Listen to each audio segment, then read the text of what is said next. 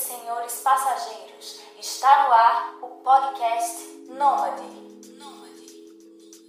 Olá, meu querido passageiro, olá, minha querida passageira, sejam muito bem-vindos a mais um episódio do Podcast Nômade, toda segunda-feira, de 6 horas da manhã, horário de Brasília. Aqui quem vos fala é o Heitor Alves, o seu host nômade favorito, e esse é o episódio de número 87. Esse episódio vai ser um episódio diferente, porque eu estou recebendo várias pessoas. Eu estou recebendo a Vanessa Lima, a Rocio e o Wagner, o Marcos pela primeira vez e o Caleb. E nós vamos falar sobre tretas da pandemia. Vai ser, eu acho que, o primeiro episódio que eu realmente vou falar objetivamente sobre a pandemia do coronavírus. E eu estava precisando falar e resolvi fazer isso com várias outras pessoas que certamente todo mundo está se estressando durante essa pandemia, está tendo seus problemas, seus aprendizados. E eu acho que vai ser um papo super bacana. E já deixo o convite de antemão para as pessoas que estiverem escutando que a ideia desse episódio é ser um volume 1 como essa situação da pandemia é algo que todos nós estamos vivendo. Eu tenho certeza que todos temos histórias para contar, então se você escutar esse podcast, tiver as suas histórias e quiser vir aqui até o podcast Nômade para conversar um pouco sobre nomadismo e sobre tretas da quarentena, tretas da pandemia, né? Quarentena nem existe mais aqui no Brasil. Sinta-se convidado, sinta-se convidada a participar. Quero também agradecer a todas as pessoas que toda semana me acompanham, me assistem sonoramente, comentam os episódios nas redes sociais e também me apoiam financeiramente através da campanha de financiamento do Apoia-se. Né? E se você gosta do trabalho que eu faço e quer ver esse trabalho crescer, quer ser meu patrão, quer ser minha patroa, considere Basta entrar em apoia.se barra podcast e se tornar o meu patrão, se tornar minha patroa. E bom, vamos agora receber esses convidados maravilhosos.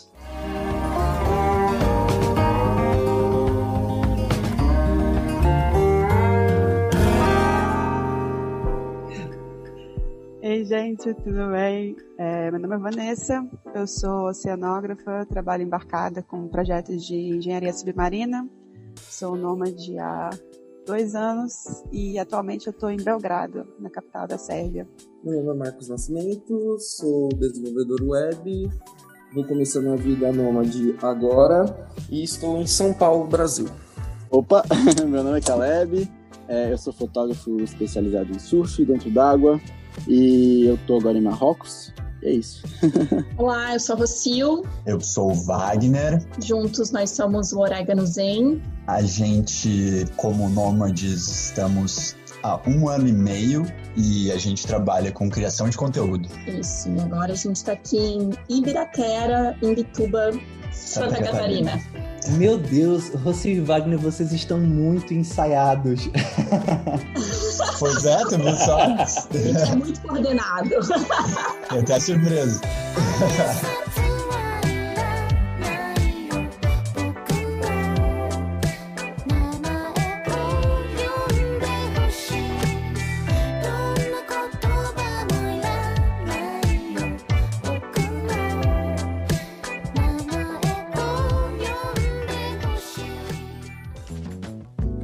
Maravilha, sejam muito bem-vindos a esse episódio do Podcast Nômade. Eu estou muito feliz de receber vocês, porque primeiro eu estava precisando desabafar um pouco sobre as minhas próprias tretas da pandemia e também percebi que todos nós estamos vivenciando é, problemas muito similares, então vai ser basicamente um bate-papo sobre ansiedade, né? Para quem está chegando aqui nesse episódio diferentão, a ideia é justamente que a gente converse um pouco sobre alguns problemas que vivenciamos ou que já, é, já estão no passado, já foram superados, e também o que, que a gente tem aprendido diante desse quadro global, né? Dessa situação que acarretou todos os países e fechou várias fronteiras.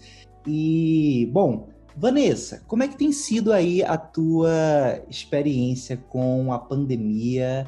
Quais são as broncas que você tem vivido?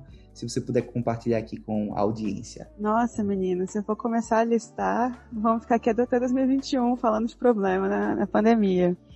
Mas eu acho que o mais assim que foi urgente e que foi que me impactou mais esse ano, um dos, é, foi em relação ao trabalho mesmo, né? Eu sou freela e eu trabalho com projetos de engenharia, assim, geralmente pela Europa fora.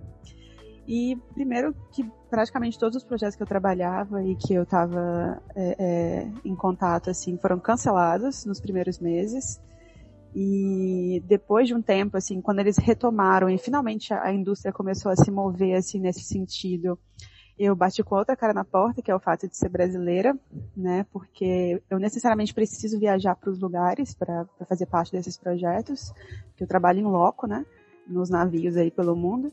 E, e aí a Europa, é, quando começou a abrir, finalmente começou a reabrir as fronteiras, eles abriram as fronteiras, mas com uma série de restrições de nacionalidades. E aí uma das nacionalidades é brasileiros, né? Brasileiros foram impedidos de entrar na União Europeia na zona Schengen e tal, é, se eles não tiverem um visto de longa permanência, você não é permitido entrar na União Europeia. Então, assim, eu comecei a bater, nessa barreira de, tipo, agora, finalmente, quando os projetos estavam começando a andar, agora eu também não estou conseguindo viajar ainda pela questão da nacionalidade.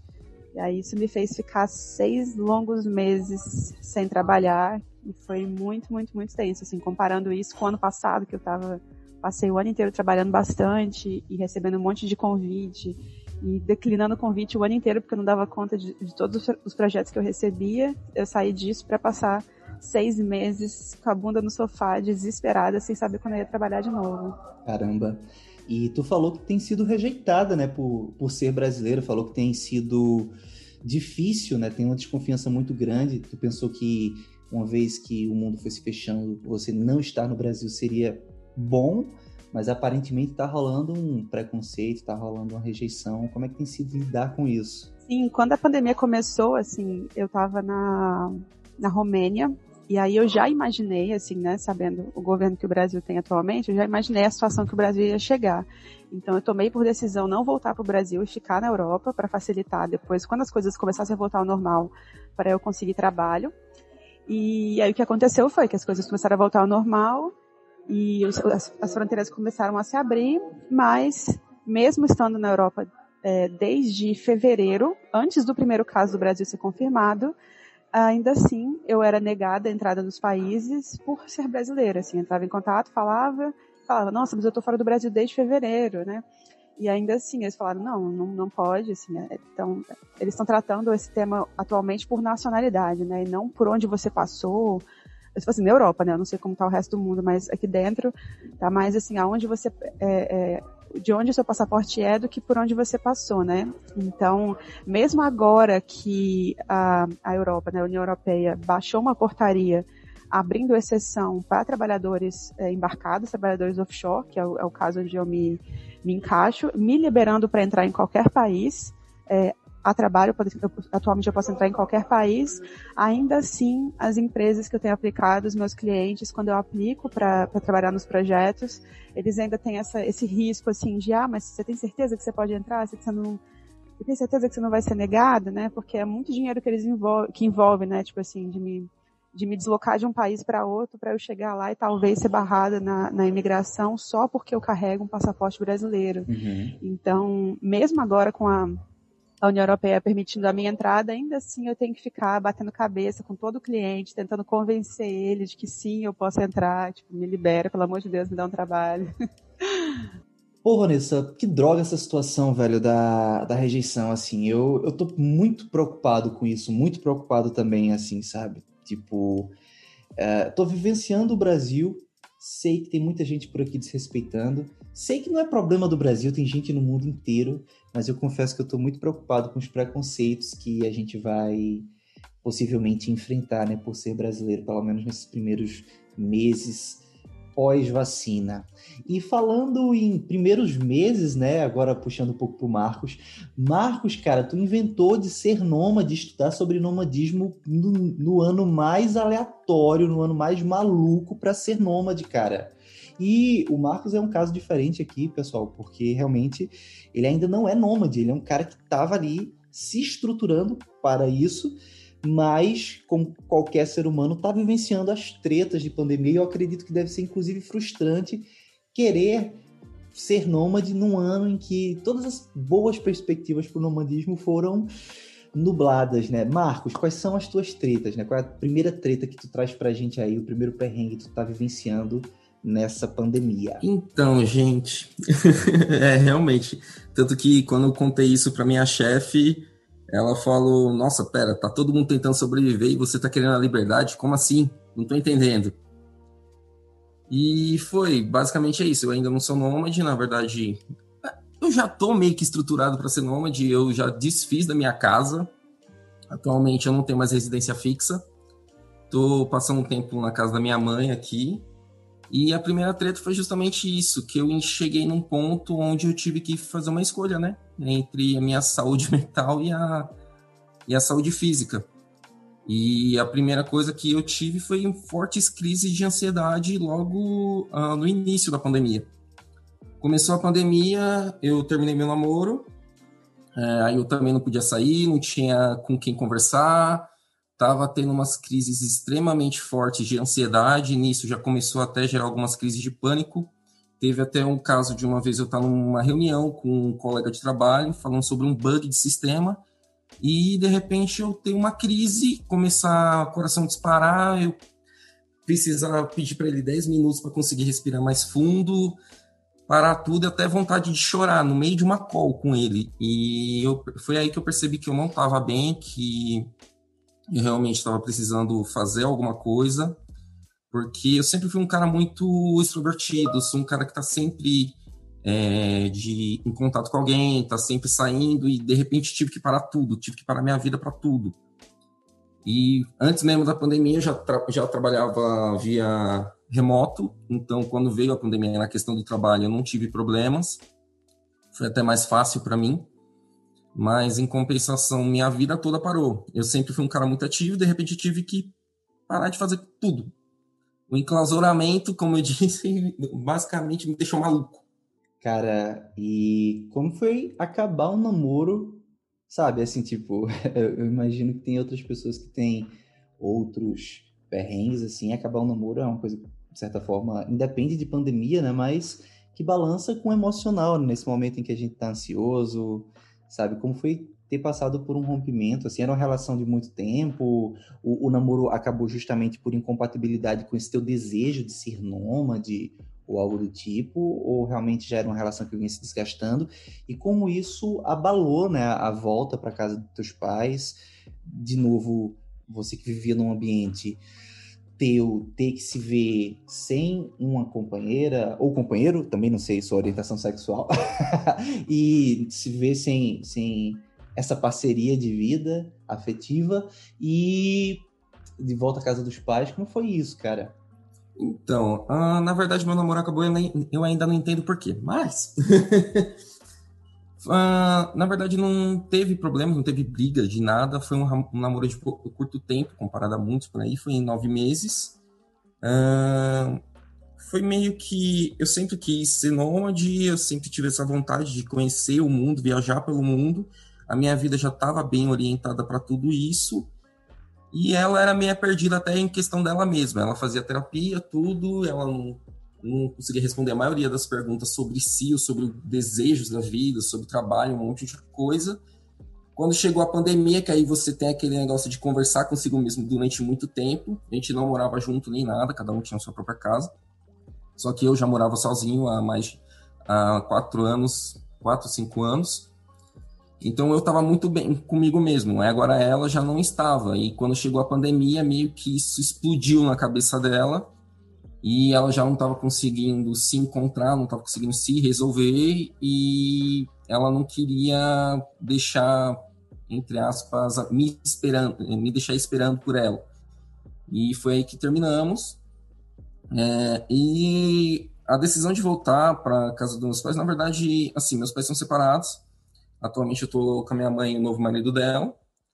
E na verdade não foi nenhuma volta para casa, foi que eu tinha minhas coisas, eu precisava de um lugar para pelo menos ficar até eu conseguir fazer a primeira viagem.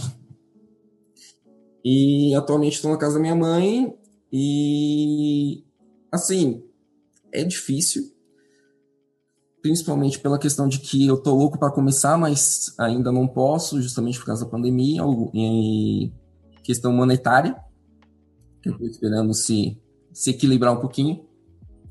Mas foi muito difícil, principalmente pela questão que, por exemplo, quando você tá, termina com, com namoro, pelo menos eu, né? A primeira coisa que você quer fazer é sair, é falar com alguém, conversar, beber, festa, qualquer coisa, só para se distrair.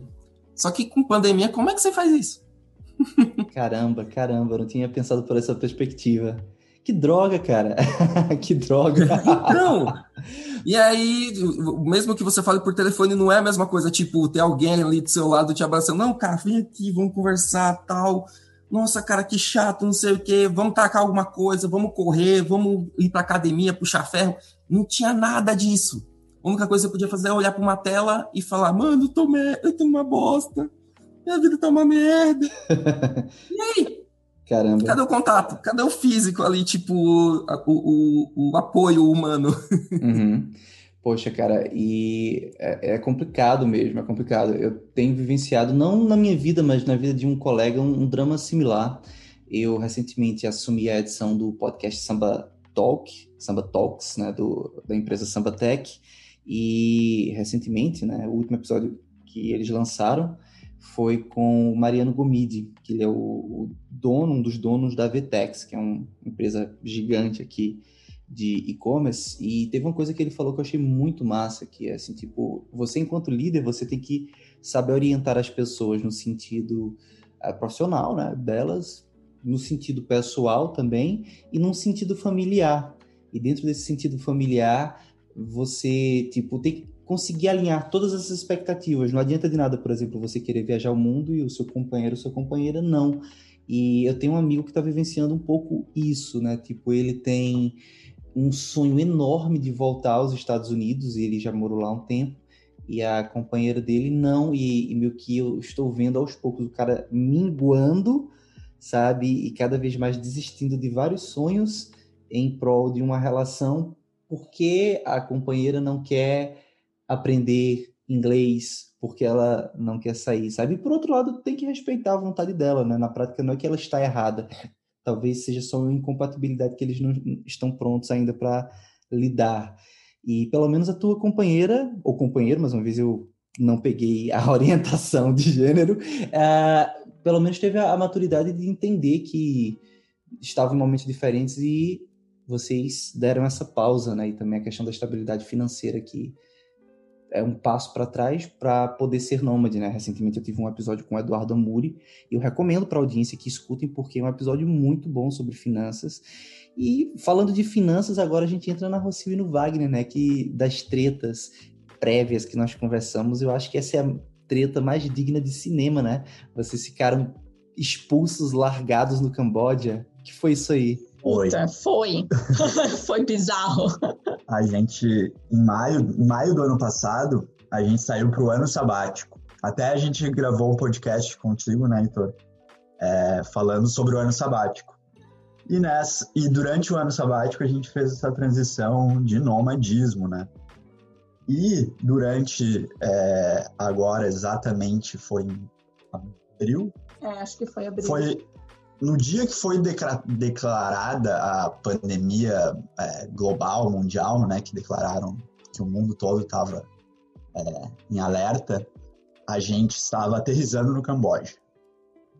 Sim, a gente foi exclusivamente, então, só para contextualizar, a gente estava é, viajando pelo Sudeste pelo Asiático, né? Então, mas o Camboja era um país do qual a gente estava indo exclusivamente para fazer um trabalho voluntário e tem visto só de 30 dias, então a gente tinha tudo bem planejado, assim, né? Eram 20 dias para o trabalho voluntário e 10 dias para dar um rolê, e a gente ia seguir viagem. É, eu acho que a gente ia para o sul da Tailândia depois. Mas aí, né, veio a pandemia, e aí a gente ficou numa baita de uma roubada, assim, porque esse voluntariado era num, num hotel, num hostel, assim, bem bacana, inclusive. É... Só que o dono pirou, ele, ele realmente surtou, assim. Assim como todo mundo. Assim né? como todo ele mundo. Ele até tinha é. que estar tá aqui falando um pouco da história dele, Sim. porque esse cara estava cheio de, de tretas Sim, da pandemia. Ele tinha muita treta. Com ele... a família na Europa, ele era um cara de é, Luxemburgo, na Europa, e a mãe estava na França. Ele tinha uma passagem aérea que foi cancelada, e tem toda uma questão com o, com o povo, né? Lá de. É, que são os funcionários dele, todos do Camboja, eles estavam com muito medo de, de turistas. turistas, pessoas brancas, digamos assim. Sim. declarados, né? Eles tinham esse medo, né? Então eles estavam com medo da gente, dos voluntários, não eram só nós, tinham outros europeus, no Tinha caso. mais três pessoas da Europa. E, e os funcionários, não só naquela época, naquele momento que foi declarada a pandemia mundial, não só os funcionários deles, dele, né, que era que são eram nativos, mas também a população da vila onde a gente estava, a gente percebia um medo assim, as pessoas, algumas lojas não deixavam tu entrar simplesmente porque tu era turista. É, afastavam as crianças de perto de ti, ninguém chegava perto de ti só porque tu é turista, né? Eles estavam com essa com esse receio, né? E aí, o que que, só voltando para a história do, do cara que nos expulsou, é, então, ele pirou, ele viu, tipo, da noite pro dia, todas as reservas Uhum. que ele tinha, né, todo o esquema lá do business dele, tipo, desmoronando, é, o caos instaurado, e ele olhou para a equipe é, dos voluntários e falou, galera, não posso mais é, arcar com a hospedagem, com a alimentação, vocês vão ter que ir embora amanhã. E aí foi bem foda, assim, bem foda. Isso era o quinto dia que a gente estava lá. Quarto ou quinto dia, se eu não me engano. Tinha mais 15 dias pela frente, né?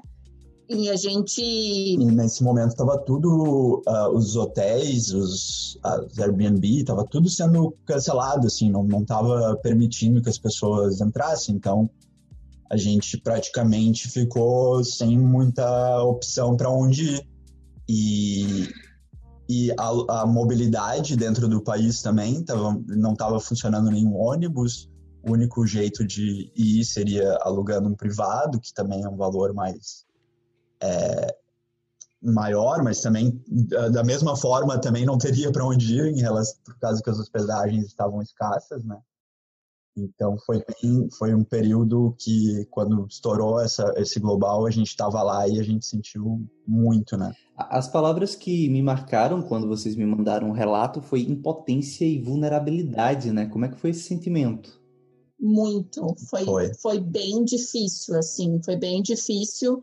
É, era uma situação que eu, particularmente, me via sem saída, sabe? A gente estava num país é, onde as pessoas estavam super assustadas, é, o- a barreira do idioma é muito grande, né? Pouquíssimas pessoas falam inglês, a gente não conseguia nem explicar para elas que, tipo, meu, a gente não tá doente, sabe assim? A gente chegou a esse ponto de explicar para elas que a gente não estava infectado ou que não era culpa nossa, né? É, porque eles eles julgam todas as pessoas brancas, para eles são todos europeus, eles não fazem, eles não têm essa essa noção, Distinção, né? distinção, né? Tipo, ah, não, a galera da América do Sul, aí tem os europeus, e aí eles, né, aquela época era a questão da Itália, né? Que Uhum. era o, o é, como que diz? Ah, que tava rolando, né? É, que o que top, né? passava mais na mídia, né? Uhum. E Sim, aí sim. eles estavam julgando, botaram todo mundo no mesmo saco, né? Então essa questão da, eu me senti muito vulnerável. é, No caso de todo, tudo que tava, tudo que tá, logo quando chegou a pandemia, eram os nossos receios, né? E os receios deles para com a gente também. E daí, a partir daí, só foi avançando, porque aí os aeroportos fecharam e as barreiras, as fronteiras. as fronteiras terrestres também. E a gente acabou, a gente se viu é, é, Preso. preso. Uhum. preso. É, literalmente A preso. gente, a única chance que a gente tinha era de chegar até a Tailândia, onde tem o aeroporto. O Vietnã fechou primeiro.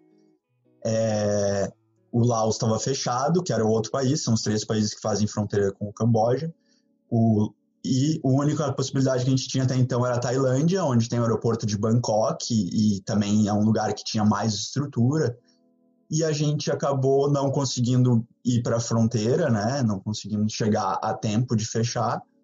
e a gente se viu trancado no Camboja e nessa vila onde estava todo mundo assustado com relação aos turistas.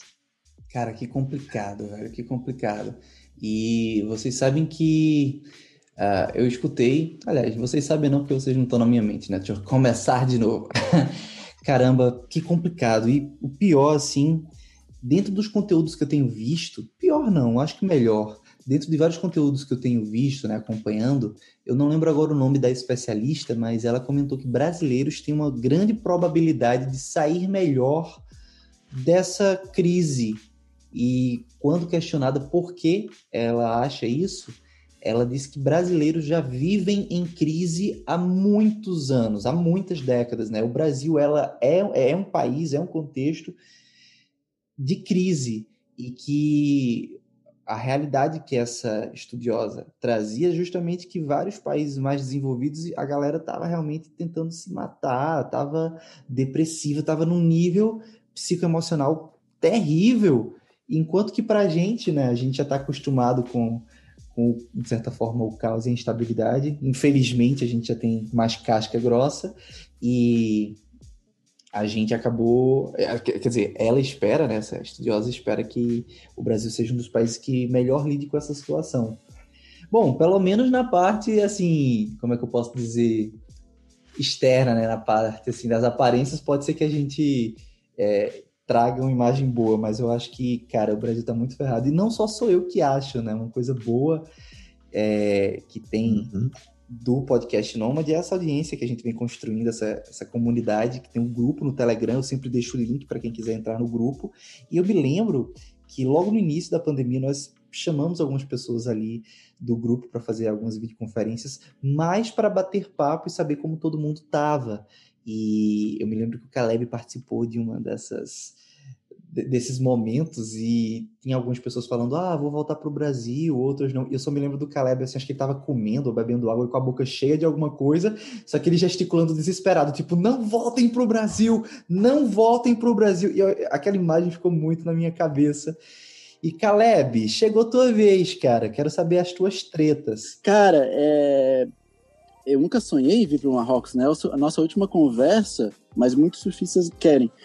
Nossa conversa estava em Portugal e daí acabou meu período da área de Schengen, né? Como turista, eu tinha que escolher um lugar para ir e foi Marrocos. Um, um dono de, de hostel que me convidou para ficar aqui na área de Insuane, um vilarejo bem isolado. Tem bastante casa de veraneio vazia, né?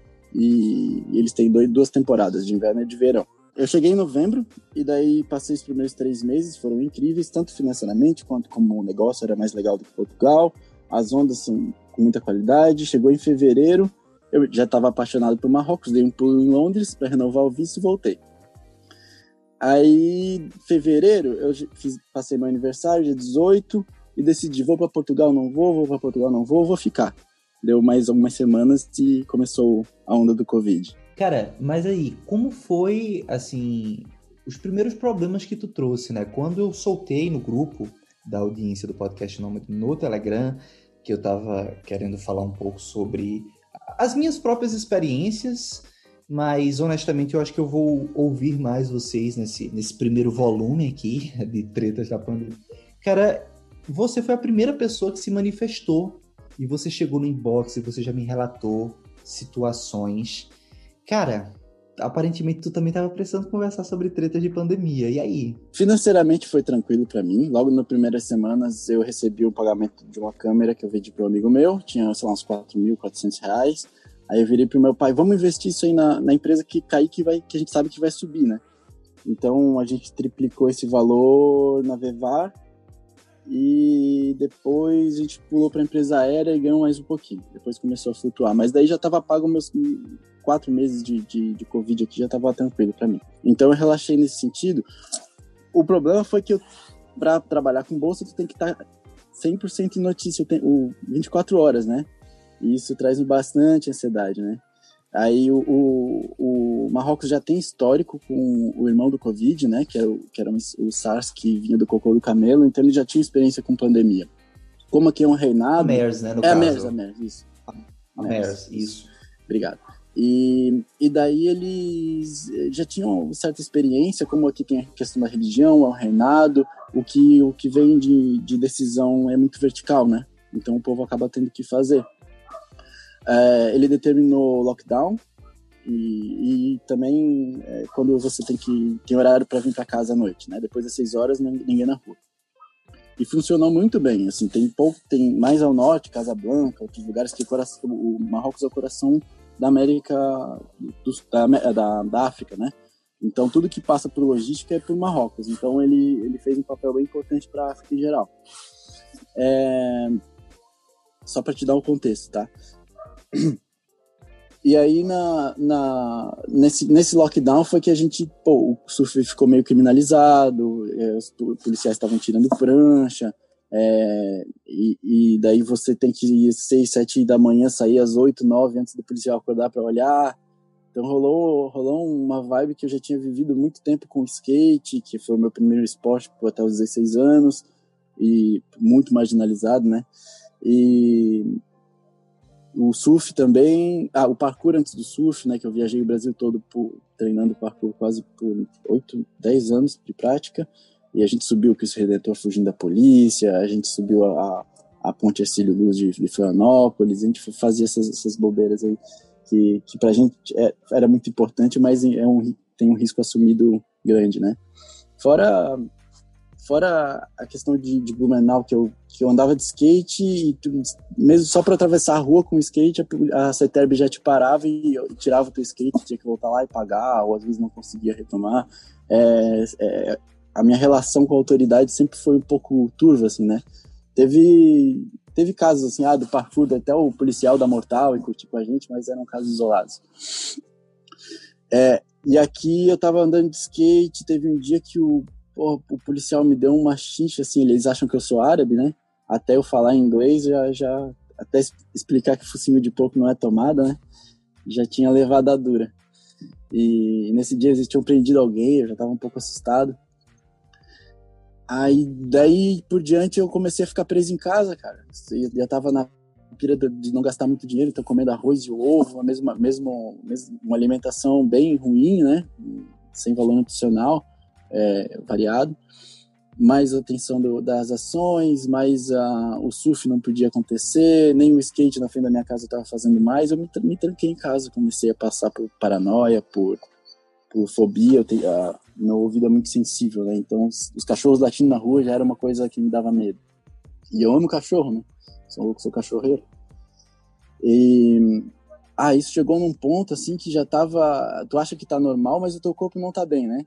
E eu tentei, uh, ouvi a notícia agora uns, um mês e meio atrás de que eu podia ir para Portugal. Olhei os documentos, papéis, fui um pouco ingênuo de não, não me proteger com as informações e tentei voar, gastei 400 euros indo, tentando ir para Casablanca, eles me deixaram voar de HD para Casablanca, chegou em Casablanca depois de dormir no aeroporto, não, tu não pode ir, tu só pode transitar, tem que ter a passagem para o Brasil. Eu disse, não, mas eu, eu posso, eu posso, tá aqui, tá aqui, tá aqui, tá aqui. E, e, é louco porque eu fui vítima do, das informações corretas, não, corretas, não de fake news. Olha só como o nosso mundo está muito louco, né? É, eu, a informação foi lá, dia 15 você pode ir para Portugal sem PCR, porque tava, não precisava, e, e, e, pode ficar. A companhia aérea não sabia, e entre a minha compra e o meu voo, eles lançaram uma outra regra, que necessitava do PCR. Então eu duplamente não poderia ir uma por erro da companhia, outra por erro é, é, do sistema, né? É, do acaso, né? Do acaso. Da... Uhum. Cara, só uma pergunta. O que é TCR? Desculpa a minha ignorância por isso, porque realmente tu falou, eu fiquei aleatório. Pode ser que outras pessoas que estão escutando a gente saibam. É, é o PCR do, do Covid, né? O exame. O teste do Covid, maravilha. É, a gente pode substituir. Vai, vai, que eu tô falando errado, a gente fala o teste do Covid. o teste do Covid. É, e aí, quando eu voltei de casa, daí eu tava na merda, cara. Eu tava muito deprê. E, e daí traz um monte de sentimento de tal de infância e, e, e, coisa que a gente carrega e não sabe, né? Aí, quando começou a ter aqueles, aquelas viagens suicidas, eu falei, não, agora tem que mudar. E aí eu fiz uma mudança na minha rotina, na minha vida, busquei mais inspiração, passei a pintar também, porque eu sofro muito de insônia. Cada sete dias, assim, quando eu tô com ansiedade, cada sete dias eu perco uma noite e meia, duas. E, e aí, é por isso que esse estilo de vida que eu levo aqui, sem fazer plano, sem ter agenda, sabe, fugir de toda a ideia de empreendedorismo, é um pouco de terapia para mim também, né? É, e, enfim, aí foi mais foi esse o resumo assim, essa questão policial para mim é, pega bastante e eu não sabia que era tão forte dentro de mim até vivenciar isso aqui, foi interessante. Cara, e eu não sei nem o que dizer, né? Porque assim, você que é de uma você é uma pessoa tão conectada com surf, com skate, com esportes assim, ao ar livre, né? Esportes assim, inclusive que representam muito num contexto cultural mesmo, um contexto simbólico, liberdade, né? Tu ter essa, essa veia meio anarquista aí de não se dar muito bem com autoridades. Deve ter sido uma bad grande, cara, uma bad muito grande.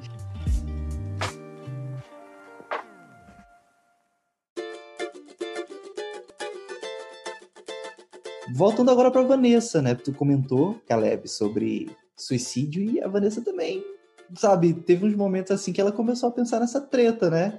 E aí, Vanessa? Eu acho que esse segundo momento agora do, do, do podcast Nômade é onde vai o, o, emocional vai pesar mesmo, né? Porque todos nós trouxemos coisas como ansiedade, um ou outro trouxe pensamentos suicidas e enfim. Só o Marcos que já começou na vibe da ansiedade já de cara, né? Mas enfim.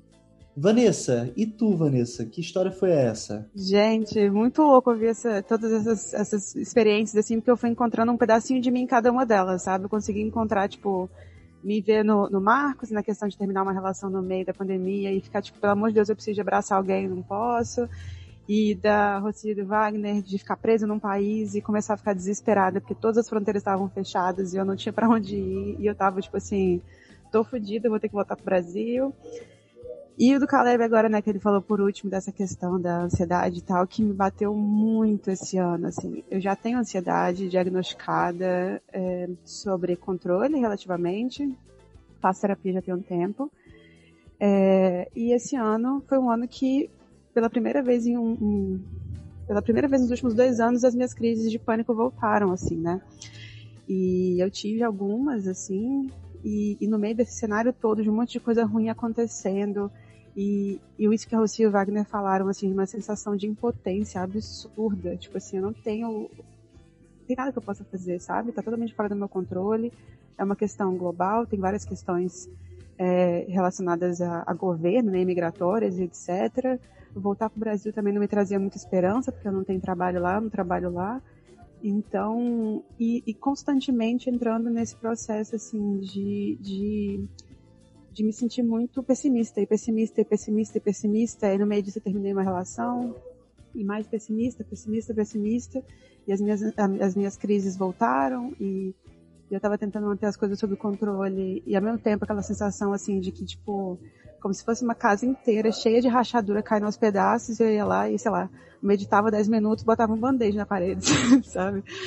E, e aí nessa, assim, pela primeira vez na minha vida, e eu fico emocionada de falar sobre isso, porque é muito difícil mesmo, mas pela primeira vez na minha vida eu tive um pensamento suicida, assim, de, de vontade de desistir mesmo, né? De, assim, de não conseguir ver é, luz no fim do túnel, de não conseguir ver as coisas melhorarem e de olhar para o futuro, assim, é, mesmo o pós-vacina, o pós -vacina, sem muita esperança de ser melhor, assim, não conseguia nem sonhar com 2021 ou 2022, porque para mim eu olhava para frente e só via buraco, assim, tipo assim, estamos entrando num buraco muito grande, não conseguimos sair. E, e, aí o desespero, eu acho que de quem tá fora do Brasil, de ver as coisas de fora, é aquela sensação, assim, de você ver o seu país também indo pro buraco e você não tá nem lá para conseguir, é, sei lá, talvez fazer alguma coisa, então você tá de fora vendo tudo indo pra merda, é, afetando sua família, afetando seus amigos, você não tem controle nenhum sobre isso, mesmo que você volte para lá também não adianta nada.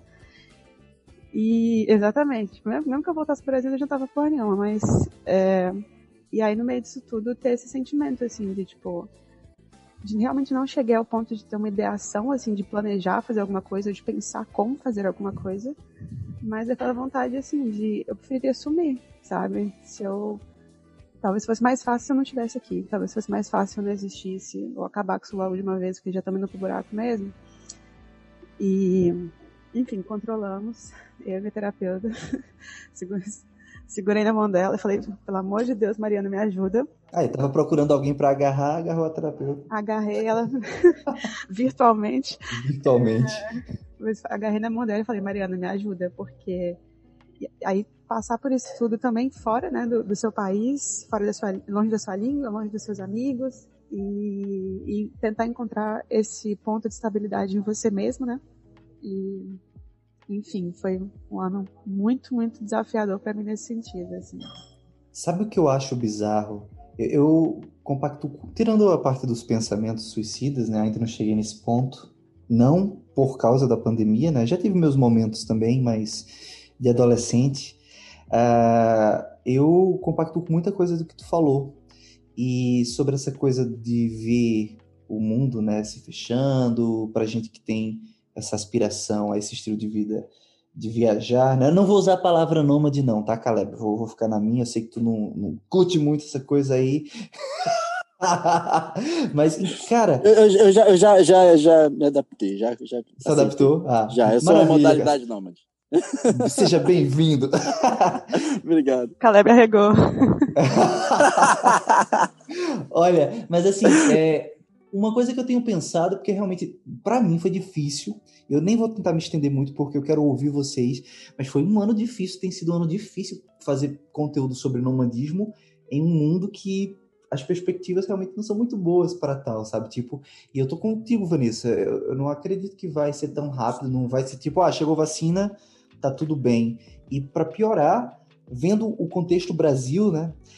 Sabe, eu penso assim, o problema que a gente sente, a nossa bolha, essa bolha que conseguiu viajar, ou que como o Marcos aí está se planejando para fazer as primeiras viagens, mas já estuda, já tem uma mente um pouco mais ampliada, já, já transcendeu as bolhas socioeconômicas e culturais do próprio país de origem, é justamente que não tem muito o que fazer, sabe? Tipo, é, é uma falta de perspectiva tão grande e que eu acho que para você se dar bem agora, psicologicamente, você tem que entrar num estágio de aceitação da merda, tá ligado? Assim, tipo, tenho que aceitar que agora a vida é isso.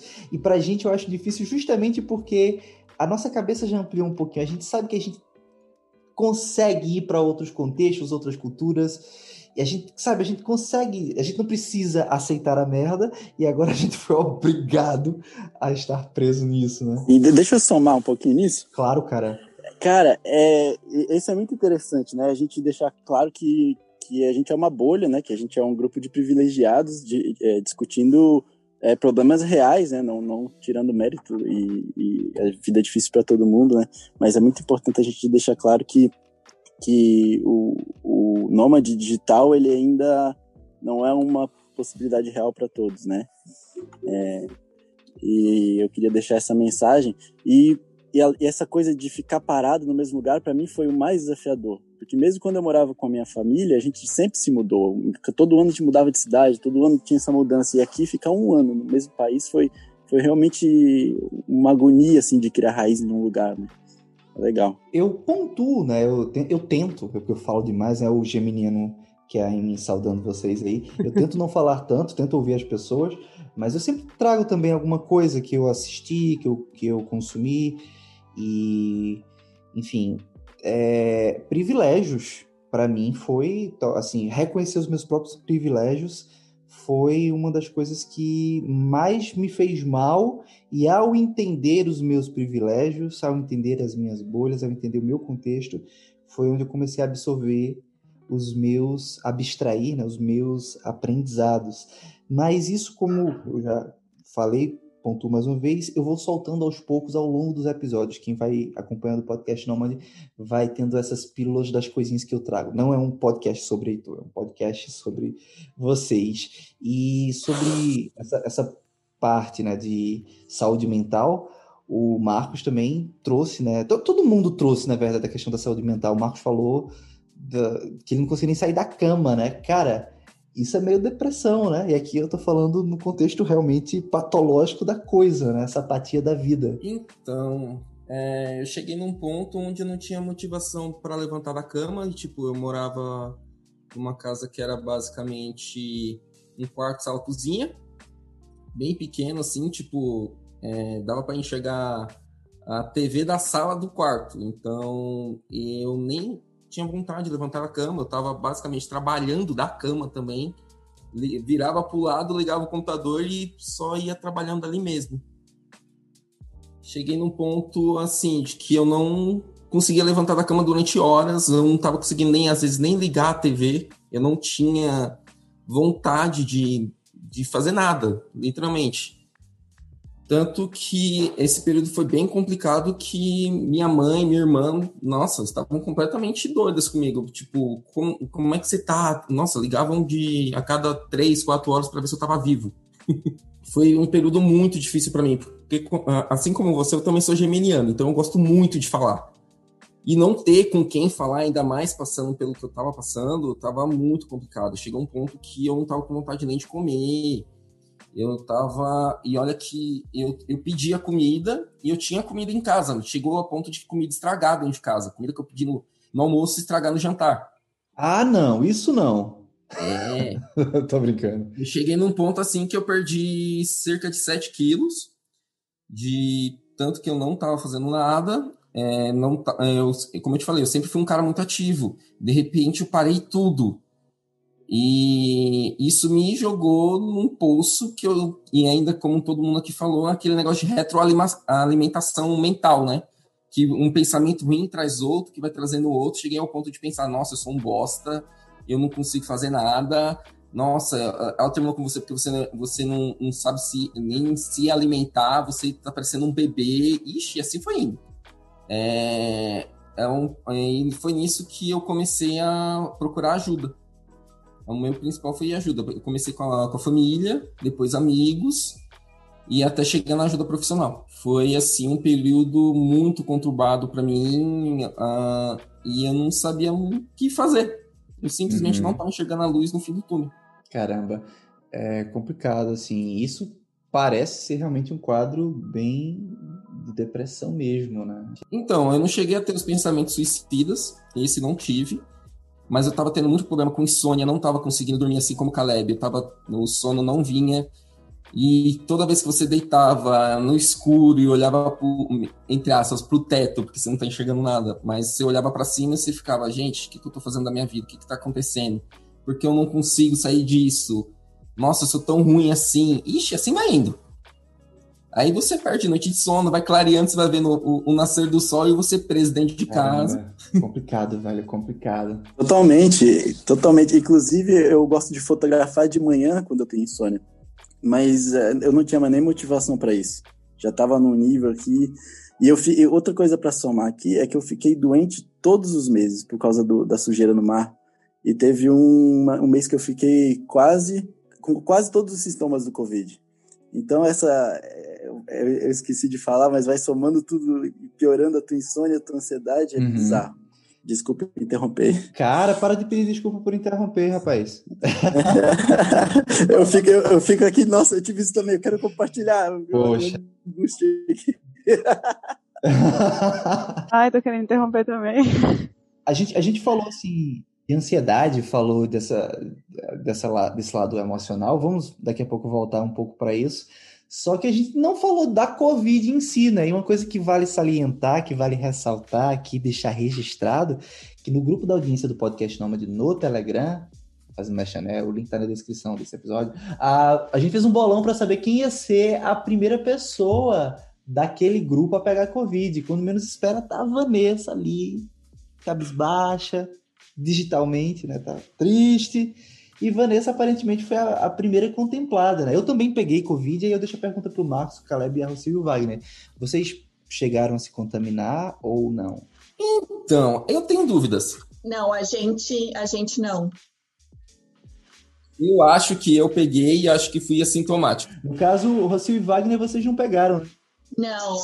Nenhum sintoma. Nenhum sintoma. Mas eu nem condeno, assim, sabe? Obviamente, não tem nem o que condenar. Porque a, a e o Wagner passaram por um perrengue tão grande, né? Primeiro, teve a, treta do Camboja, que ficou, ficaram largados, né? Só não ficaram pelados, mas ficaram largados lá ao Léo.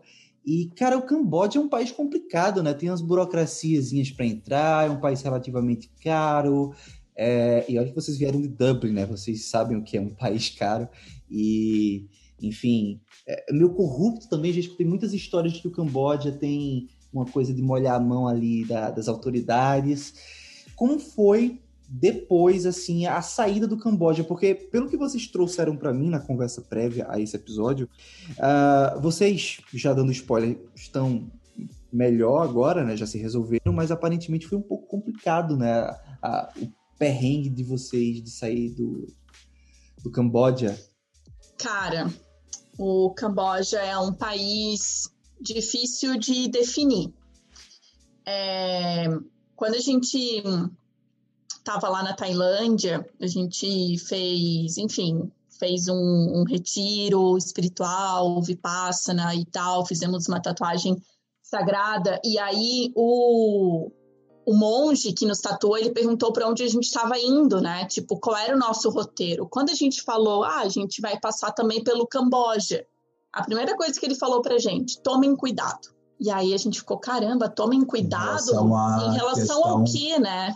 Energética, espiritual do país, que fazem esse ano, esse ano acho que faz 40 ou 45 anos, fechou um número redondo assim, é, 40, há 40, 45 anos atrás que aconteceu um genocídio que matou, tipo, 3 milhões de pessoas. Então é muito recente isso para o país, por isso que eles são um país pobre, assim, relativamente, dentro do cenário ali no Sudeste Asiático, eles, eles ainda estão é, coletando energia da população e econômica. Então, uma é, mas tem, tem uma parada, assim, uma coisa energética que rola no país, sabe? Tem, tem. Não sei colocar em palavras assim, mas existe e a gente pode sentir isso, né? É, e quanto à corrupção, assim, eu não sei nem se certamente tem, mas como tem a barreira do idioma, né? A gente acaba não é muito estímulo visual, mas pouco estímulo, é, sabe, para tu compreender de fato o que rola assim no, no, no, contexto geral da situação. Mas certamente tem. Tipo, sabe quando tu olha na cara do policial e saca que ali rola alguma coisa? falam muito que tem, né? Até na verdade a gente ficou tranquilo, tipo assim, ao mesmo tempo que a gente ficou trancado lá, a questão das fronteiras, a gente estava cara, pensando assim, cara, a gente está no melhor lugar, porque tava assim, a Europa num cenário com já espalhado por todo o país, por todos os países, né? É, no Sudeste Asiático também, e no Camboja tinham 16 casos, assim. E não batia, sabe? Tipo, pô, por que, que aqui tem 16 casos? E é muito levantada essa questão do, da corrupção, do, é, de mascarar os números, né? Então a gente tentava no nosso inconsciente se alimentar de que tipo, pô, não, legal, a gente está num país que tá tudo certo. É, eles estão fazendo um, um, esquema bom que ninguém ficou doente. Mas ao mesmo tempo a gente tinha essa realidade das pessoas conversando, cara, peraí, isso aqui é um país corrupto, e esses números, tá certo mesmo? Aonde que estão as pessoas? Porque a gente via os lugares, os cemitérios, assim, é tudo aberto, não tem um cemitério, as pessoas enterram as pessoas os, uh, em casa, assim, no terreno do lado, sabe? Então a gente, pô, essa, essa galera, será que tem certidão de óbito? Como é que funciona isso? E aí começou a bater um monte de coisa, assim, né, durante esse período que a gente estava lá, e vendo essa situação no Brasil, né, que nem todo mundo comentou, tipo, pô, não vamos voltar para o Brasil. A gente não queria, né, a princípio a gente queria muito voltar para a Europa, mas que nem tu falou, né, Heitor, a gente foi meio que aceitando a merda, assim, né, e a, à medida que a gente foi aceitando, foi ficando mais, é, pra gente mais claro que voltar para o Brasil seria uma realidade talvez é, um pouco real. Real, exatamente. É, exatamente. Por estar na, na, merda um pouco mais perto da família, quem é, sabe. É, era isso que eu ia comentar. Tinha essa questão da fragilidade, né? Assim, eu me identifiquei também muito com o que todo mundo né, é, trouxe aqui das questões emocionais e psicológicas. Eu tive crises de ansiedade bem fortes, é, um desânimo total, assim, uma falta de fé, sabe? Me abalou. Ó, tô emocionada. Mas é, passa um filme na cabeça, assim. Mas a história de vocês, de fato, daria um, um roteiro, né? Vocês tiveram, inclusive, que solicitar repatriação. E esse período foi mega estressante, Heitor. Da, esse uhum. período da, de pedir repatriação, cara, foi uma novela, assim, ó, uma novela, sabe? Dando um leve spoiler para a audiência, né? Quem ouve a, a Rocio falar com esse sotaque sulista bonitão, não faz ideia, mas a Rocio ela é argentina, né? Então a tua repatriação não rolou. Não, a minha repatriação não rolou. A gente apelou para a embaixada italiana, porque tanto eu quanto Wagner, né, somos é, temos a dupla cidadania. Coitada, a Itália, né? Não vou não dá nem pra, sabe? No eu tô, momento tava bem. A gente tava com pena dos caras. É. Eu falei, não, ok, entendo que vocês não me, vão me repatriar, né? Tipo. Não, eles é. estavam é... demorando na resposta também. Eles estavam uhum. conturbados, estavam um momento. E aí complicado. eu apelei para a embaixada argentina, que estava mais enrolada do que qualquer outra embaixada do mundo, assim, sabe? Totalmente despreparada, totalmente sem recursos. É, uhum. E aí, né, apelamos para a embaixada brasileira, porque por mais que eu seja estrangeira, eu tenho residência permanente no Brasil desde 94. Mas, cara, não rolou. Ninguém te queria. Ninguém queria você em canto nenhum. Não, ninguém queria que eu voltasse. e uma burocracia complicada foi que a embaix... não, não existe embaixada no Camboja, embaixada brasileira. Então, quem toma conta da embaixada brasileira é a embaixada da Tailândia, tá? Da Tailândia que cuida do Camboja. Então, é, nesse período que a gente estava lá conversando com a embaixada brasileira da Tailândia, eles estavam organizando um voo de repatriação e uma expectativa alta. E nós lá, pô, que legal, vai rolar, porque eles fretaram o voo, né, do Brasil. E supostamente quem estava no Camboja e Laos iria também mas estava rolando essa questão da fronteira fechada entre os países. E eles não conseguiram desdobrar e não houve jeito de quem estava no Camboja chegar até a Tailândia. Então a gente viu todo um grupo sendo repatriado, né, para o Brasil, num voo que saía de Bangkok, e a gente sem conseguir chegar em Bangkok para pegar esse avião. E aí, quando esse avião partiu, e, tipo assim, chegou a data, ele foi embora e a gente tinha amigos conhecidos que estavam viajando, outros nômades que foram nesse voo, vieram de volta para o Brasil e a gente se sentiu ainda mais, tipo, mais as, as, as esperanças, né? Não, foi muito foda. Caraca, eu, eu já perdi voos, mas não numa situação dessa. Foi por irresponsabilidade minha, né? E vamos deixar só esse retorno, né? Que eu acho que o retorno tem a, os malefícios, as desvantagens, mas também tem as coisas boas de ter conseguido retornar. Vamos deixar isso para o último bloco, né? Sobre as coisas que a gente aprendeu, porque o Caleb também falou que Marrocos não é um canto tão, tão iluminado, vamos botar dessa forma, não. Também tem as tretas do Marrocos, né? Tem. Eu passei por isso do, do voo também, é, porque aqui os vilarejos foram trancados, né? É, então tu teria que ter um papel de autorização para ir poder comprar comida no mercado e voltar. E tinha um grupo que estava fazendo uma novela, de atores que estava fazendo novela da Record aqui. Então não sei como, que tipo de conexão eles têm com o governo. Eles conseguiram preparar um voo para o Brasil. Uma série de. Uma, bastante brasileiro dormindo no aeroporto. Alguns ficando de graça em, em hotel que estava dando essa assistência. Mas basicamente acampado, né? Então foi um voo bem grande que eles organizaram eu, quando, quando eles me deram a notícia, tinha umas, eu tinha, sei lá, umas seis horas para me preparar e sair e, e, e, ao encontro deles, mas eu estava muito preocupado com o Covid. Eu, com certeza eles tinham alguém do aeroporto que estava dormindo no aeroporto pegou Covid. Eu falei, eu não vou nesse voo, esse voo é capaz de cair ainda, não vou. E daí eu decidi ficar. Mas quando, quando eles foram, tu fica, né? Será que foi uma boa decisão? Será que não foi uma boa decisão?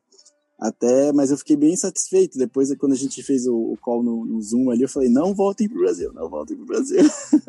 Cara, no caso foi depois desse momento, né, que tu foi depois. se converter.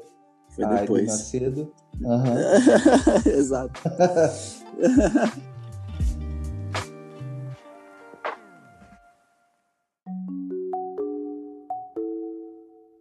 eu acho que está sendo bem proveitoso, né? Tanto para vocês se ouvindo, quanto para as pessoas que estão nos escutando, uh, perceber que todo mundo passou por problemas, né? Alguns particulares, mas de uma maneira geral, a, a fragilidade humana, ela foi.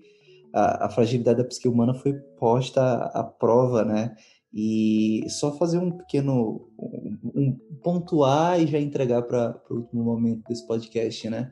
Uh, uma das coisas que realmente me ajudou foi olhar para dentro, sabe? Foi olhar para entender, mas não aqui já puxando a, a bola para Rossi e para Wagner, não Rossi, não Wagner no sentido espiritual, no sentido budista, mas no sentido apenas de refletir mesmo, entender os meus próprios privilégios, entender uh, porque em alguns momentos eu senti raiva das pessoas, eu senti muita raiva das pessoas uh, nas redes sociais, postando que estavam furando a quarentena e tal. E não, não vou adentrar muito, esse episódio é para vocês, mas eu deixo a recomendação para quem tiver a oportunidade de assistir um documentário que saiu recentemente na Netflix sobre o dilema das redes sociais. E eu já estava mais esclarecido, já tinha chegado a próprias conclusões por conta própria, porém, o, esse documentário me ajudou muito, assim, reforçou muito esse entendimento de que do quão mal as redes sociais estavam me fazendo, e ainda mais nesse contexto de quarentena. E é uma recomendação que eu deixo para a audiência, né? Foi um aprendizado que eu poderia falar, ou eu posso simplesmente recomendar que vocês assistam e vejam um documentário muito bom. E agora realmente eu puxo para o último ponto, né? Que é o que, é que a gente aprendeu com isso tudo, da, dessas tretas, desses perrengues, desses malefícios, desses maus momentos que nós vivemos. E que não estou dizendo que a gente superou tudo nesse exato momento todos nós deve, devemos ter problemas, eu pelo menos tenho, mas assim, dos problemas que foram trazidos até agora, né? O que, é que vocês têm aprendido? O que, é que vocês é, gostariam de compartilhar com outras pessoas? É interessante, assim, porque o Caleb tinha falado a respeito também sobre essa questão da liberdade, do ficar preso e tal. Eu fiquei pensando que uma das coisas que me gerou uma crise muito grande esse ano foi de perceber, assim, que duas coisas eram muito fortes na minha identidade, né? Que era, tipo, o meu trabalho e a minha e essa independência, assim, né, de trabalhar, de ser dono da, da, minha vida, de fazer as minhas coisas e amar muito o que eu faço e a minha liberdade, né, que acho que se, se tira tudo de mim, mas não tira minha liberdade. E aí eu me vi sem essas duas coisas esse ano, né, e sem, sem o trabalho e, e sem a liberdade que eu, que eu tinha antes, né. E aí eu tive que realmente entrar num processo de autoconhecimento e de entender, assim, tipo, quem que eu sou de verdade quando se tira essas camadas, assim, que a gente acha que define a nossa personalidade, né? Tipo, um relacionamento, um trabalho, a sua liberdade, esse nômade, esse, esse nome de ser nômade, etc. Quando se tira tudo, quem que você é no final, sabe? Quando você descasca essa banana toda, quem que tá lá no fundo, né? E, e foi isso que eu fiz, assim, eu entrei nesse mergulho em mim, é, já estava na terapia antes, só entrei e mergulhei mais nela ainda. Eu me identifiquei demais, Rocio, quando você falou sobre a questão da falta de fé, porque eu sempre, eu sempre me considerei uma pessoa muito espiritualizada, assim, com crenças espirituais muito fortes e muito conectada com isso. E de repente eu comecei a, a sentir que eu estava falhando nessas coisas todas, né? Em todas as, essas, essas é, esperanças e essas coisas que eu tinha, assim, eu comecei a falhar nelas e, e a única coisa que sobrou mesmo para me apoiar foi em mim, sabe? De lembrar que pode tirar tudo de mim, que no final das contas eu ainda vou, ainda vou me ter, né? É, é, além dessas camadas todas. E, enfim, e aí se eu não podia viajar para fora, né? Viajei para dentro.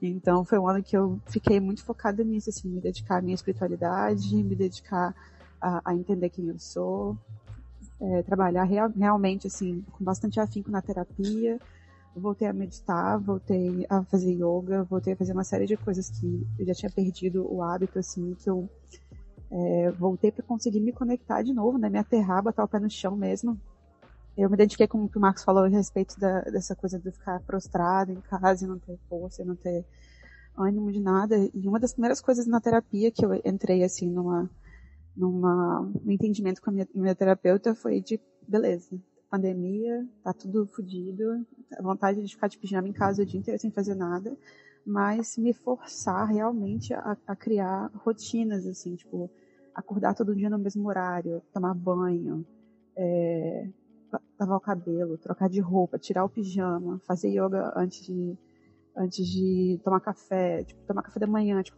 pode parecer coisas muito banais, assim, mas é, quando você está começando a botar o pé na, na, na, depressão, você se estabelecer, assim, como se fosse um limite mesmo, fazer uma listinha todo dia de manhã, tipo assim, é, tomar banho, escovar o dente, comer, sabe? Como se eu fosse dando, tipo, dando check, tomei banho. Hoje eu tomei banho, hoje eu escovei dente. Hábitos, né? Virando hábitos, né? Exatamente, tipo, para conseguir manter a sanidade, assim, porque a minha vontade mesmo era de me prostrar e não desistir, sabe? Três dias sem tomar banho, tipo, foda-se comendo, tô nem aí.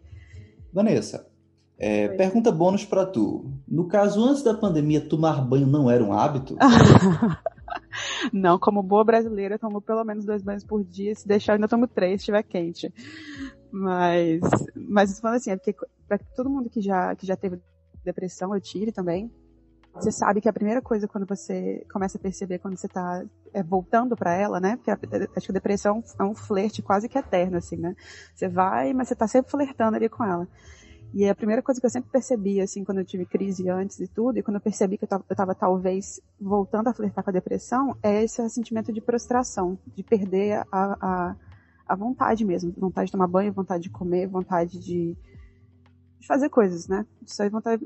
A única é, coisa que eu tinha era querer ficar deitada mesmo. Deitada de pijama, fazendo nada, assistindo Netflix o dia inteiro pra, sei lá, esvaziar a cabeça.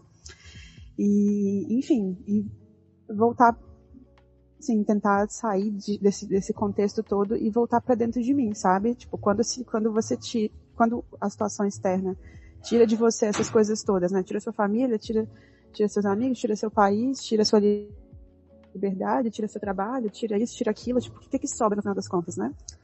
E redescobrir o que, que sobrava no final das contas e fazer esse mergulho para dentro e lembrar que isso, isso, era a única coisa que nunca ia perder, né? É a pessoa que eu sou.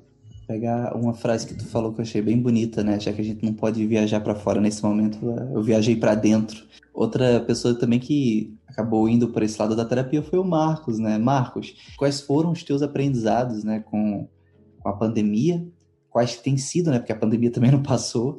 E uma coisa que eu queria te pedir, cara, fala da rede de apoio. Tu trouxe para mim na conversa prévia a questão da rede de apoio. O que foi a tua rede de apoio? O que é uma rede de apoio? Bem, aí a gente vai ter que voltar um pouquinho. É, eu basicamente vivi do mesmo jeito que a Vanessa falou, não tinha vontade de levantar da cama, tinha dia que pulava banho. Acho que banho é um negócio assim que faz muito. É, você sabe que você tá errado quando você não tá tomando banho. Marcos, pergunta bônus para tu. Tu não tomava banho antes da pandemia? Brincadeira. Rapaz, em São Paulo, se deixar de tomar banho é porque alguma coisa está muito errada. Mas assim, eu cheguei num ponto onde se uh, que eu não estava comendo. Então, quando eu me vi no espelho e vi que eu tava praticamente 10 quilos mais magro, eu, vi, eu já tava enxergando minhas costelas de novo, eu falei, não, eu preciso de ajuda, alguma coisa está muito errada. Foi aí que eu fiz a primeira coisa, a primeira coisa que eu fiz foi procurar ajuda da, da família, e eu sou um cara que tem até famílias adotivas, por assim dizer. É, eu tenho uma madrinha que me adotou como, praticamente como um filho, tenho algumas famílias em outros estados também que falam que eu sou como se fosse um enteado. E aí eu comecei a procurar essas pessoas. Nisso, eu também procurei ajuda profissional, psiquiatra e psicólogo. Então, me consultando com os dois. Ainda estou me consultando com os dois. E durante a minha terapia com psicólogo, eu notei que eu não estava confortável dentro da minha própria casa, eu não me sentia bem dentro da própria casa que eu já morava há quase cinco anos eu não tinha feito nenhum tipo de investimento, nenhum tipo de melhoria, não tinha móveis novos, não tinha trocado nada. E eu percebi que eu já estava é, com um sentimento de não pertencimento ali mesmo. há muito tempo eu já não me sentia bem na minha casa e não me sentia bem em São Paulo. Eu já queria ser nômade há muito tempo, mas devido a uma série de coisas eu não conseguia. Isso era uma frustração e isso me fazia sair de casa sempre. E no momento que você está preso dentro da casa que você já não está confortável, foi como se eu estivesse carregando um, uma pedra enorme nas minhas costas. Foi aí que eu tive que. Foi aí que eu comecei a pesquisar sobre a vida nômade novamente, começar a estudar bem, minuciosamente. Foi aí que eu conheci o podcast Nômade também, que foi uma das coisas que mais me ajudou durante esse período. Ouvir histórias de outras pessoas vivendo o, enquanto viajava, trabalhando enquanto viajava, e, e eu falei, meu, eu preciso disso. E comecei a estudar, fiz até um, um fiz um, um puta planejamento com fluxograma, organograma, com planilha, ajuda da, da, minha irmã, que ela sempre foi muito boa na parte financeira. E, e conversei já com a minha mãe, isso foi em meados de maio. Conversei, eu conversei com a minha família e com, e com a psiquiatra eu comecei a tomar remédio antidepressivo em junho. E foi um remédio para pelo menos conseguir fazer eu dormir. Eu já não estava conseguindo raciocinar direito, eu já não estava conseguindo é, nem escrever, eu já estava esquecendo palavras. Então eu comecei a tomar um antidepressivo em junho. Eu furei a, a quarentena nessa época também, que aí eu fui para casa da minha mãe que eu não estava conseguindo ficar sozinho, eu já não estava conseguindo me alimentar sozinho, entre, entre aspas, assim.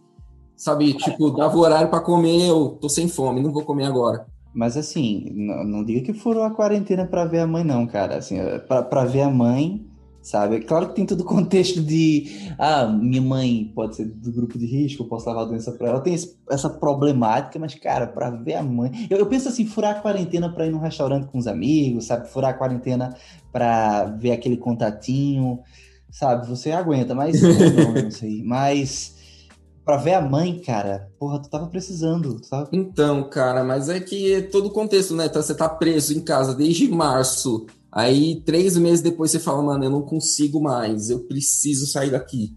Foi aí que eu fui passar duas semanas na casa da minha mãe, depois eu fui para casa da minha irmã, porque eu também já tava na questão, eu já tô muito tempo aqui na casa da minha mãe, deixa eu trocar um pouquinho o ambiente.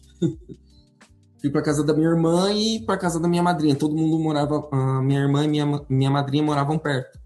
Então, fiquei uma semana em uma, fiquei uma semana em outra. E nisso, tomando remédio, tomando, é, fazendo, trabalhando ao mesmo tempo. E com isso eu consegui voltar um pouco a ser mais o que eu era, o que eu sou, na verdade, né? E com o planejamento eu, eu percebi que sozinho eu não ia dar conta. Ainda mais ouvindo o podcast também, eu percebi que o grande questão é justamente a questão da solidão, a questão de estar sozinho. E eu falei, cara, eu tenho tanta gente com quem eu posso conversar. Teve época que eu estava fazendo ligação para amigos e ficava duas, três horas no telefone com amigo, com amigos e amigas. E foi aí que eu falei, eu tive o estalo e falei, pô, vou criar uma rede de apoio. Como é que funciona essa rede de apoio? Ah, basicamente, sendo nômade, tem duas, duas grandes vertentes. A primeira é que você está conhecendo lugares e pessoas novas. E a segunda é que muitos das pessoas que você já conhece têm vontade de fazer isso, mas não sabe como. Ou às vezes está de férias, quer ir para algum lugar e não sabe para onde ir, você pode ser essa referência. Então, a rede de apoio consiste na, em quatro principais pontos: família, amigos, trabalho e profissionais. Família, basicamente, é aquele seu apoio emocional, aquela, aquelas pessoas que você pode contar em qualquer momento. Os amigos é basicamente para você contar tudo que você está fazendo de uma maneira mais descontraída, poder contar é, aqueles segredinhos que geralmente você não conta para sua mãe. o trabalho, justamente pela questão de eu trabalhar remoto, é, tem muita gente também do meu serviço também que tem vontade de trabalhar de lugares diferentes e saber quais os melhores lugares para trabalhar, quais os melhores lugares para ficar. E às vezes ele quer tirar férias, você pode dividir o Airbnb com essas galera. E os profissionais, justamente, psiquiatra, psicólogo, que vem a questão do, da saúde. A saúde mental, eu, acho que é aquela história, né? O corpo, a mente controla o corpo. E é, isso é mais pura verdade. Eu notei isso justamente com essa pandemia. Como eu não estava bem da cabeça, meu corpo estava definhando. E eu, ah, depois que eu comecei com a, a psiquiatra, com um psicólogo, tomando remédio, eu percebi que eu comecei a voltar à rotina e a rotina não é o que te mata, o que te mata é a monotonia. Ficar parado é a pior coisa. Se você tem uma rotina, como a Vanessa falou, tem um checklist das coisas que você tem que fazer durante o dia, você vê que você não tem como ficar parado, pô, é, é, seja tomar banho, escovar os dentes, comer, além disso, trabalho, o que, que você tem que fazer no seu trabalho? Opa, vou estudar alguma coisa nova, vou ver uma coisa nova. Então, isso ajuda muito. E aí eu comecei a fazer caminha... voltei a fazer caminhadas, pelo menos um exercício físico, já que eu não podia ir para academia, vou começar a andar fui começar a caminhar e qual era o meu tempo? Era o tempo do podcast. Era o tempo certinho de caminhada, era o tempo do podcast, cerca de uma hora, 45 minutos. Então eu, eu saía de casa, já ligava o podcast, ia andando e ao mesmo tempo já ia pensando, pô, vou fazer isso, vou fazer aquilo. E aí o meu podcast favorito é o primeiro, do podcast Nomad. O primeiro com, com vocês falando os primeiros passos é o é a chave para mim assim eu entrava num, num, numa vertente, num fluxo que eu ia andando e perdendo noção de onde eu tava. Cara, eu não, sei, eu não sei se a Vanessa pegou aí na fala do Marcos, mas essa coisa de o que não mata é a rotina, é a monotonia. E se você faz uma rotina com muitas coisas e você tem coisas a fazer no seu dia. Cara, isso é muito geminiano. eu não sei se ela pegou esse detalhe, mas isso é muito. Eu sou gêmeos com Ares. Eu, eu tenho aquela necessidade de fazer as coisas por mim e se eu não fizer, alguma coisa está muito errada. Maravilha. Poxa. Gente, não é geminiano, não, mas tudo bem. é, pô, a organização é coisa muito de virgem, né? Mas eu não tô nem falando da organização em si, mas o de estar fazendo coisas, né? Esse negócio da organização é bem terra, não é muito ar, não, mas beleza. Sim, isso é muito virginiano, me identifiquei muito, Marcos. É isso aí, listinhas, amo. tem uma coisa que eu tenho um canal que eu curto assistir no YouTube, é, é mais comédia do que signos mesmo, que é o Deboche Astral. Adoro. Maravilhoso. É, muito bom. E o Vitor de Castro falou sobre signos na quarentena. Já vou seguir, que eu me amarro nisso aí. Pô, Caleb, eu ia puxar logo pra tu, né? Porque a, a, a, o, a e o Wagner trouxeram um, um, desfecho bem interessante aqui da, dos problemas dele, da, dos aprendizados que eles tiveram. E aí eu ia puxar logo para tu sobre isso. Eu ia perguntar primeiro se tu curta, a gente tá falando um pouco de signos aqui, né, e tal. Se tu curta essas coisas também, eu não sei, tu tem cara de que não curte não, mas se entregou aí. Não, não acredito, mas eu gosto da, eu gosto da, da brincadeira. Do deboche, do é, deboche. É, é, eu gosto, eu gosto. Eu gosto do, do, do Buda irritado lá, aquele do Facebook que eu adorava. Uhum. Buda xingando todo mundo. É, é, mas é só aquariano. Aquariano com, com, com Taurus, como é que fala? Touro. Bom, Caleb, levando agora para o teu lado, né? E aí, uh, teus aprendizados, né? Quais foram os aprendizados que você teve aí na quarentena? O que, é que tu pode trazer para a audiência? Vamos lá. A África, para mim, foi um, um, país de reconexão, assim, com, com a minha história, com, com tudo. Então, emocionalmente, já foi um ponto de virada antes do, do Covid. Só se liga que a África é um continente, tá? Só, só uma pequena, pequena observação. É, é, isso. Eu falei país? Falou. Vai ficar É o país de Marrocos. Ai, ai, ai. Tô nervoso, gente, né? Assim. o país de Marrocos na África. Não, tá, tá cancelado. Vamos cancelar o Caleb. Pode cancelar, não tem problema. Vamos lá. É... E tá. Conexão com a África pra mim foi interessante. Foi emocionalmente, assim, bem legal nessa minha vida de James Bond, assim, né? De ter um romance em cada canto. Foi, foi, foi bacana. E, e depois, artisticamente, também, o tipo de fotografia de surf que eu estava fazendo é o oposto do que eu, do que eu, do que eu é, da minha história, né, que com educação física, com performance, então ir para um lado artístico foi muito revelador. E o Covid, para mim, ele trouxe essa questão da comunidade. Assim, eu acho que o Islã ele foi muito vantajoso, a, os costumes, a religião. A gente teve o Ramadã no meio, a gente teve o Ad Mubarak. É, são diversos comportamentos comunitários que tu cuida do próximo e que, e que eu não esperava, não, a expectativa não era tão boa. Aqui eu estava mais naquela linha do, do de estar tá com medo de, de ser visto como europeu e, e sofrer algum tipo de, de, xenofobia. No final, fui muito bem apanhado. Assim, o rei falou que é para atender os turistas como se fossem marroquinos. E, e o, meu, o meu senhorio nem me cobrou os, os, uh, os aluguéis. Eu, eu, passei a pagar tipo, o que eu tinha e ficou por isso mesmo. É, e, e, e, pessoalmente falando, assim, no final, eu acho que a minha maior, meu último aprendizado com essa questão da depressão foi de poder ter um acesso e compartilhar com as pessoas isso, né, a tua vulnerabilidade. Eu acho que eu acho que, que ao compartilhar a pessoa vive também esse, e, e, se relaciona e vê que ela não está sozinha. Isso que a gente está fazendo aqui, acho que foi meu último aprendizado. Cara, que massa, velho. Que massa, que massa, que massa demais. Porque eu realmente fiquei pensando assim, como é que isso devia ser para tu, né? É, quando tu trouxe no início do episódio falando sobre falando sobre a, a tua vivência, né, com esportes libertários, vamos colocar dessa forma, né? Eu, eu sempre vi o surf, o skate como esporte assim para pessoas que prezam pela liberdade, né? Você se vê é, trancafiado. Eu fiquei pensando, pô, o Caleb deve ter sofrido demais com isso. É impressionante te ouvir agora e ver como uh, o, o, ser humano é capaz de se adaptar, né? E falando de se adaptar, uma coisa que eu queria realmente agora trazer para encerrar esse episódio, né, é. para não ficar muito extenso, foi justamente o aprendizado de que dinheiro é feito para gastar, né? Depois da frustração que a, a Rocio e o Wagner tiveram da Rocio não, não ser expatriada em nenhum país, ela teve que se virar, vocês tiveram que se virar, e tem toda a questão psicológica, certo? A questão espiritual, o olhar para dentro, o aprendizado. Vocês fiquem à vontade para trazer isso, porque eu sei que vocês vivem muito isso refletem muito sobre isso, mas eu queria também que vocês trouxessem essa questão financeira, né?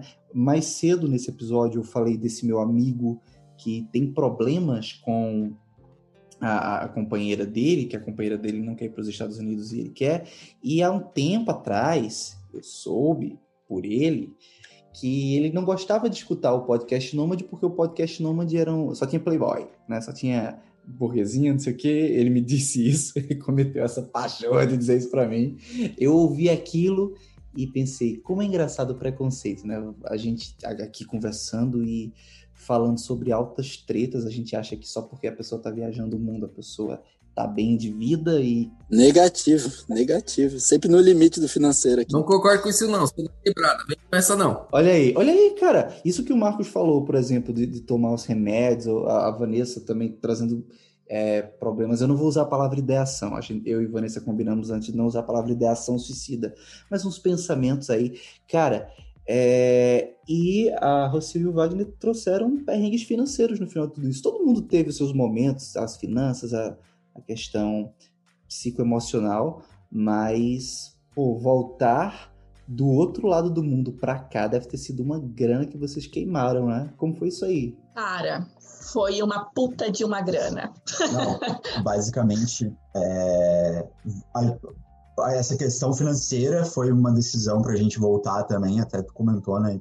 O Camboja é um país caro dentro do é, dentro do cenário do Sudeste Asiático, ele trabalha com o próprio dólar americano, é a moeda que mais circula lá no país.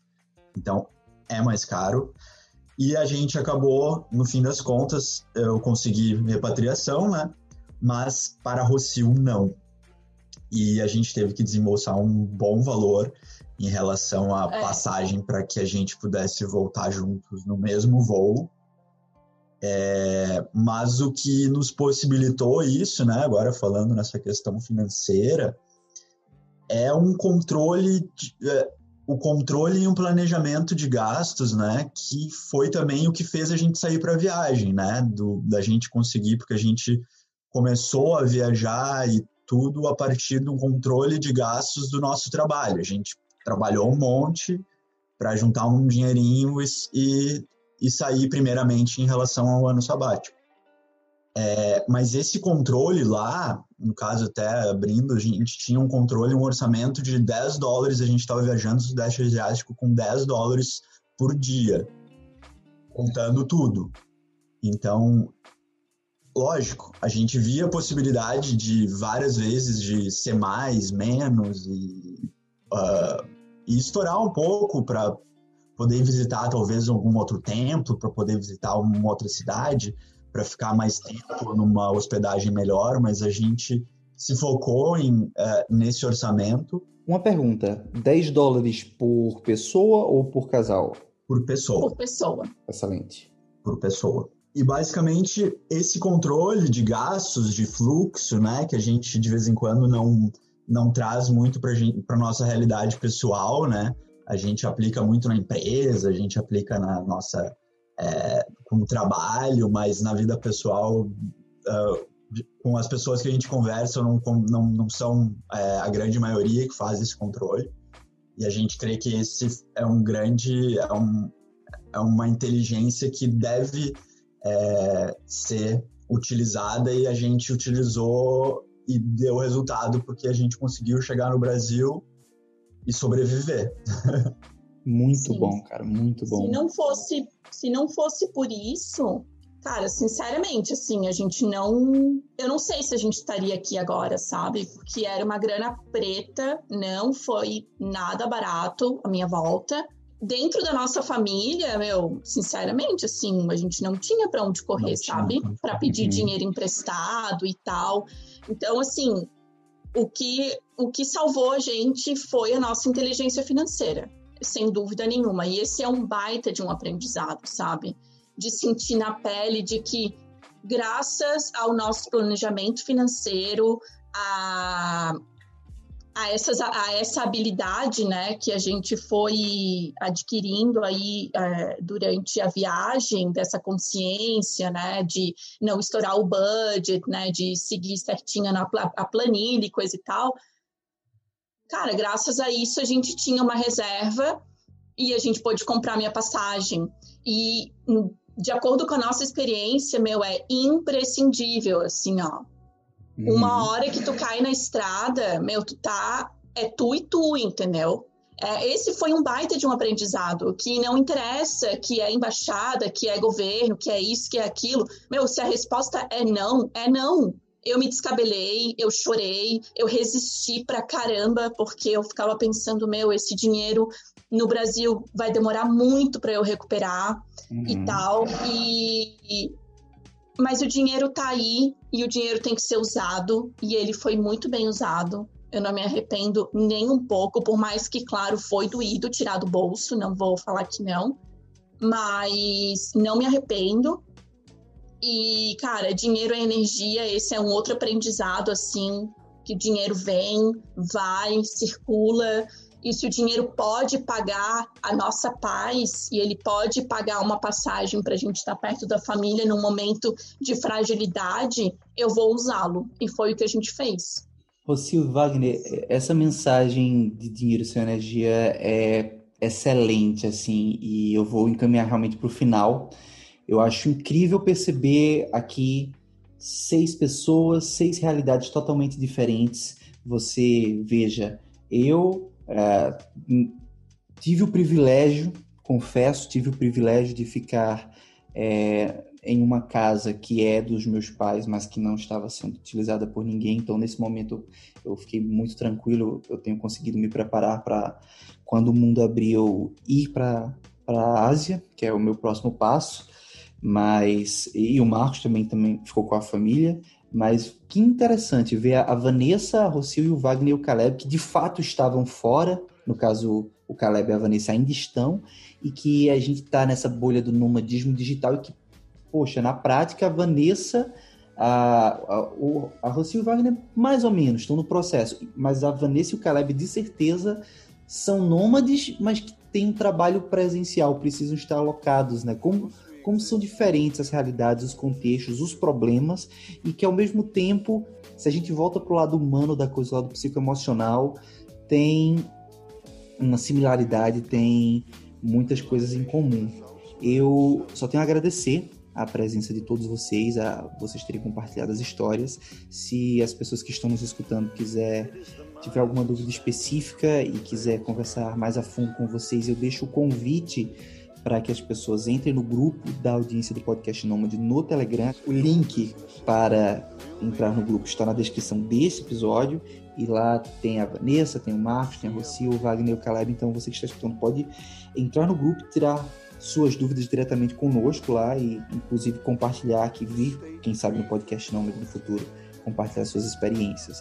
E pessoal, para vocês quatro que estão aqui comigo, vocês cinco, né? Agradeço demais pela presença, pela paciência e pela generosidade de compartilhar um pouco dessas coisas com nossa audiência. Real estate.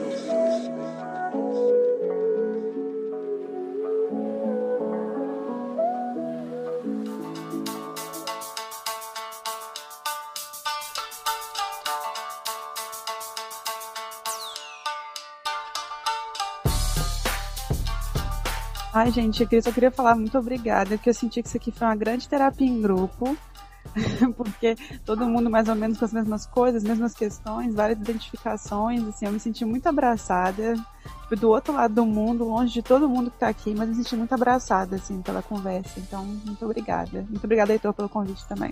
Ah, que legal. O mesmo aqui, queria agradecer e estar tá aqui de novo.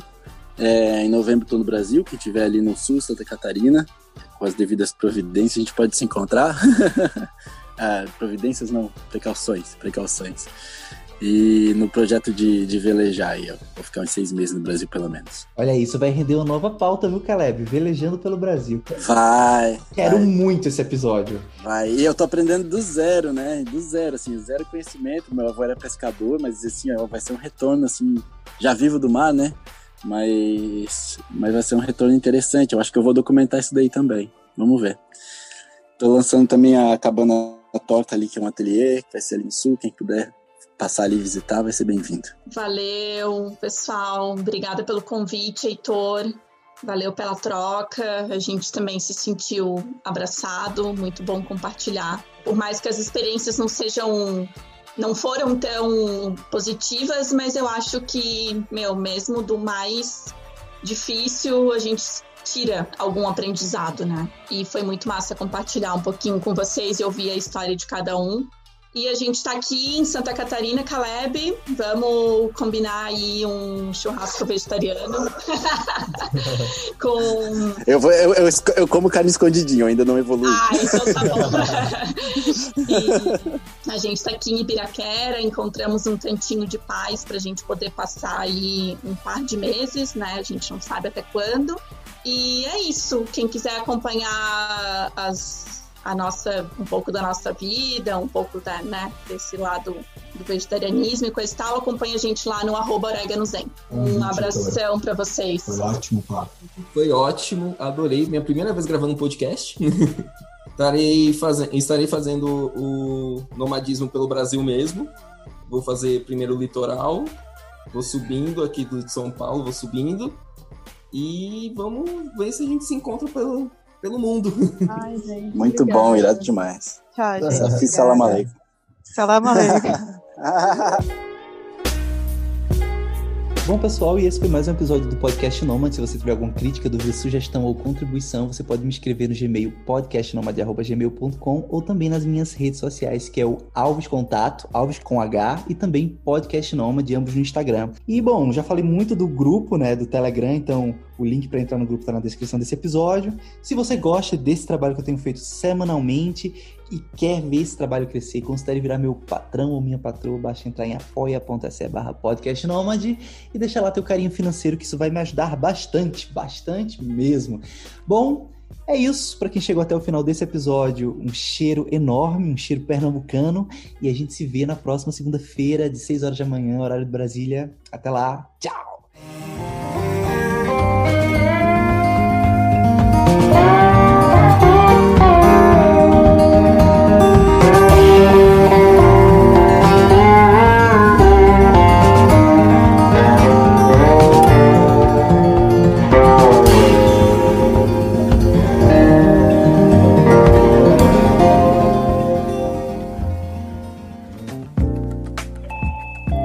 Você ouviu uma edição fonohouse.com.